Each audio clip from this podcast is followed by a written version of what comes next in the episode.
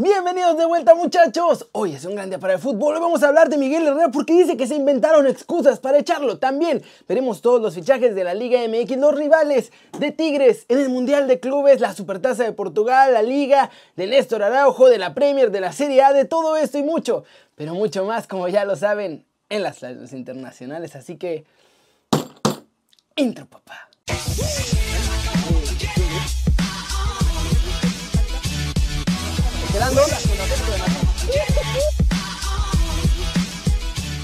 Arranquemos el video de hoy con Miguel Herrera porque dice que eso de lo extra cancha y no sé qué, pues fue solo una excusa para correrlo. No, me parece que ese fue un pretexto.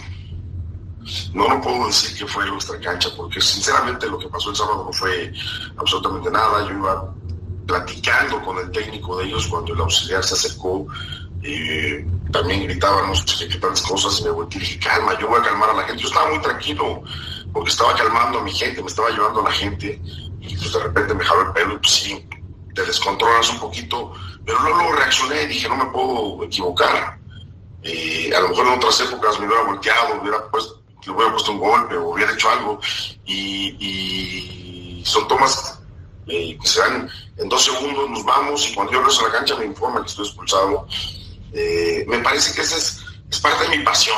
O sea, Pero además te da un golpe ante Razov, Miguel, en la cara. Me, tira, estira la mano como para, para alejarme y me pique el ojo, pero, pero al final de cuentas reitero, yo me fui a mi vestidor consciente de lo que teníamos que hacer en el partido para tratar de conseguir el objetivo, que era seguir con el, el marcador a favor y aprovechar ese hombre de más que teníamos. Entonces, me parece que buscarle esa situación es un pretexto porque al final de cuentas soy así, soy pasional, no voy a cambiar de la noche a la mañana y no voy a cambiar porque eso refleja en mis equipos la pasión, la determinación que yo siempre he mostrado, que tengo que ser mesurado, sí, y hoy entre que lo pusieron y hoy lo agarran algunos de escudo, son las circunstancias que pasan, ¿no?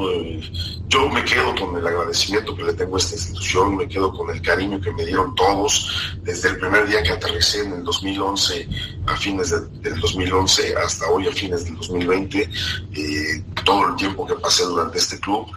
Me quedo con ese cariño, esa determinación que me, que me dio la gente, que me exigió la gente eh, del club y la, y la afición. Entonces, no me quedo más que agradecido y buscar trabajar, hacer lo mejor posible ahora donde mis proyectos me lleven. ¿Cómo la ven? Y dice que no va a cambiar. Aunque yo lo entiendo. Hay cosas que ya son difíciles de cambiar, aunque sí debería de tratar de contenerse un poquito más, porque si no, pues va a perder también la siguiente chamba. Siguiente noticia, muchachos. Pasemos con noticias rapiditas de los Tigres de la Autónoma, porque ya está el calendario del nuevo Mundial de Clubes, que en realidad es el viejo Mundial de Clubes. Ahí se los explico. Esta va a ser la última ocasión que se dispute este formato del Mundial de Clubes y se jugará en Qatar en febrero. La primera ronda se jugará el primero de ese mes con los equipos menor rankeados. La segunda, cuatro días después, el 5 de febrero, que es en la fase en la que los Tigres entran. Las semifinales, en las que ya después se incorpora el campeón de la UEFA, que es el Bayern Múnich, se celebran el 7 y 8, mientras que la gran final y el partido por el tercero y cuarto puesto serán el 11 de febrero. Los equipos hasta ahora confirmados son obviamente Tigres, el coreano Ulsal Hyundai, el egipcio Al Ali, el neozelandés Auckland City FC, el Bayern Múnich y el Al Dulali SC de Qatar, que va a ser el anfitrión. Solo falta saber quién es el representante de Conmebol y lo sabremos cuando haya campeón de Libertadores. Así están las cosas. Tigres va a debutar la primera semana de febrero y jugarán en los nuevos estadios que además están increíbles muchachos, el Ahmad Bin Ali, el Califa Internacional y el Education City están alucinantes. Pasemos con todo el humito del mercado porque Monterrey le bajó el fichaje que se andaban peleando Chivas y América. Pumas solo tendrá un regreso para ese muchacho si es que Felipe Mora sí volverá, pero Martín Rodríguez no, porque no quiere jugar con los de la UNAM. Su posible destino va a ser fuera del club otra vez, nada más que ahora sí se va vendido y no a préstamo como estuvo ahora. Marco García también saldrá del primer equipo de los Pumas y jugará con la filial de expansión de Tabasco.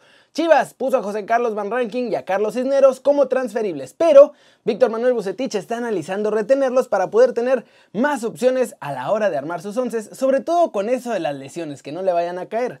El centrocampista de 26 años, muchachos, seleccionado de Chile, Claudio Baeza, es el tercer refuerzo oficial de los Diablos Rojos del Toluca de cara al torneo Guardianes 2020. Hoy hubo juntita en Cuapita la Bella con Robert Dante Siboldi, el ex de la máquina, está en la terna final para nuevo entrenador del América. Llega de Celaya de la Liga de Expansión y es nuevo refuerzo camotero muchachos. Guillermo Martínez es el fichaje oficial que presentó Puebla ayer de cara al Guardianes 2021. Ricardo Chávez también se convirtió en nuevo refuerzo pero del Atlético de San Luis para el clausura 2021. Antes estuvo en Necaxa, Cimarrones y el Juárez. El central mexicano portará la camiseta de los Mexicolchoneros, dos añotes. Y finalmente, pues ni Chivas ni América, muchachos. Fue la pandilla. El defensa Adrián Mora se convierte en nuevo refuerzo de los Rayados de Monterrey de cara al próximo torneo del fútbol mexicano. Y hoy de nuevo el mercado se movió un montón en México. Falta ver qué van a hacer todavía equipos que no tienen entrenador. Hay que ver qué va a pasar con América, hay que ver qué va a pasar con Cruz Azul. Está, está buena la cosa. Y vámonos, vámonos con el resumen de los mexicanos en el extranjero logrando todo porque Néstor sigue en plan grande y hoy hubo Supertaza de Portugal, el Ajax es campeón y más. Empecemos con nuestros legionarios nuevos. Ellos aplicaron la gran gringuiña, muchachos. Tanto Santiago Montiel como Emiliano García son jugadores ya del Villarreal. Y esto ya lo sabíamos, pero ahora sabemos que ambos cuentan con el pasaporte español y eso fue la parte fundamental para que Villarreal se lanzara por los dos, porque no ocupan plaza de extranjero. El Celta de Vigo hoy empató a un gol con el Getafe y cortó su racha de partidos con triunfo, aunque siguen invictos con Chacho Coudet. Eso sí, Néstor Araujo sigue teniendo actuaciones sólidas. Estuvo los 90 minutos, jugó muy bien, dio buena salida, siempre encontraba conexión con jugadores entre línea y con unos cambios de juego buenísimos.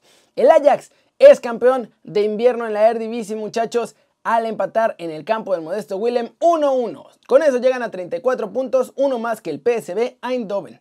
Infelizmente, Edson Álvarez se nos volvió a quedar comiendo banca los 90 minutos. Muchachos, en la Serie A, grandes noticias, aunque sorprendentes, la verdad, porque Chucky Lozano está de regreso con el Napoli. El cuadro napolitano iba perdiendo 1-0 con gol que marcó el Torino por parte de Armando Izzo.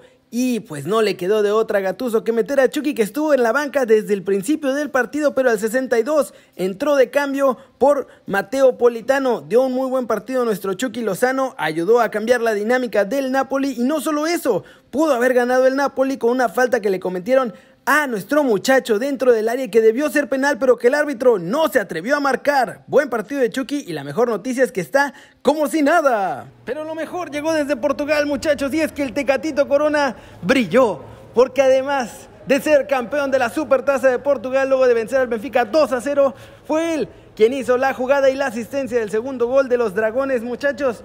Recibió pase, se metió hacia el centro y filtró un balón para dejar a Luis Díaz solito con su alma frente al portero y que así cayera el segundo y definitivo tanto del Porto, campeón Tecatito Corona de la Supertaza de Portugal. ¡Qué grande! Hoy, Día de Campeones Mexicanos. ¿Cómo la ven muchachos? Siguen llegando buenas noticias para nuestros chavos. Por ahí Edson sigue sufriendo un poquito. Ojalá que ya no haya más lesiones. Chucky ya estuvo. Ese es de plástico. Yo no sé cómo le hace. Es de plástico, me cae. Flash News. El Inter de Milán se impuso 2 a 1 al Gelas Verona para seguir acechando al Milan en el liderato. Los dos equipos de la capital lombarda siguen en la cima de la Serie A, algo que hace muchísimos años no veíamos. La Juventus, por otro lado, sufrió un duro revés con la visita de la Fiorentina y perdieron 3 a 0. Esto aleja al cuadro de Andrea Pirlo en la carrera por el liderato de la Serie A. En la Serie A, muchachos, el le ganó 3 a 2 a la Lazio, continúan más líderes que nunca y con este resultado pues se ponen a un punto de distancia del Inter, como se los había mencionado, se mantiene ahí la cacería de los dos equipos de Milán. Boloña empató dos goles con Atalanta, la Roma consiguió ganar 3 a 2 al Cagliari, el Napoli ya lo vimos en el resumen de mexicanos en el extranjero, que empató a un gol con el Torino. Sampdoria cayó 3 a 2 ante el Sassuolo, el Spezia cayó 2 a 1 ante el Genoa y el Benevento saca 3 puntos en la casa del Udinese, les ganó 2 a 0. Tottenham derrotó 3-1 al Stoke City en los cuartos de final de la Copa Inglesa. Garrett Bale abrió el marcador, Davis y Harry Kane sentenciaron el duelo en la segunda parte, después de que habían empatado los Potters. La Football Association ha tomado la decisión de suspender a Kieran Trippier 10 semanas porque violó las reglas de apuestas apostando sobre su propio fichaje con el Atlético de Madrid y no juega hasta el 3 de marzo.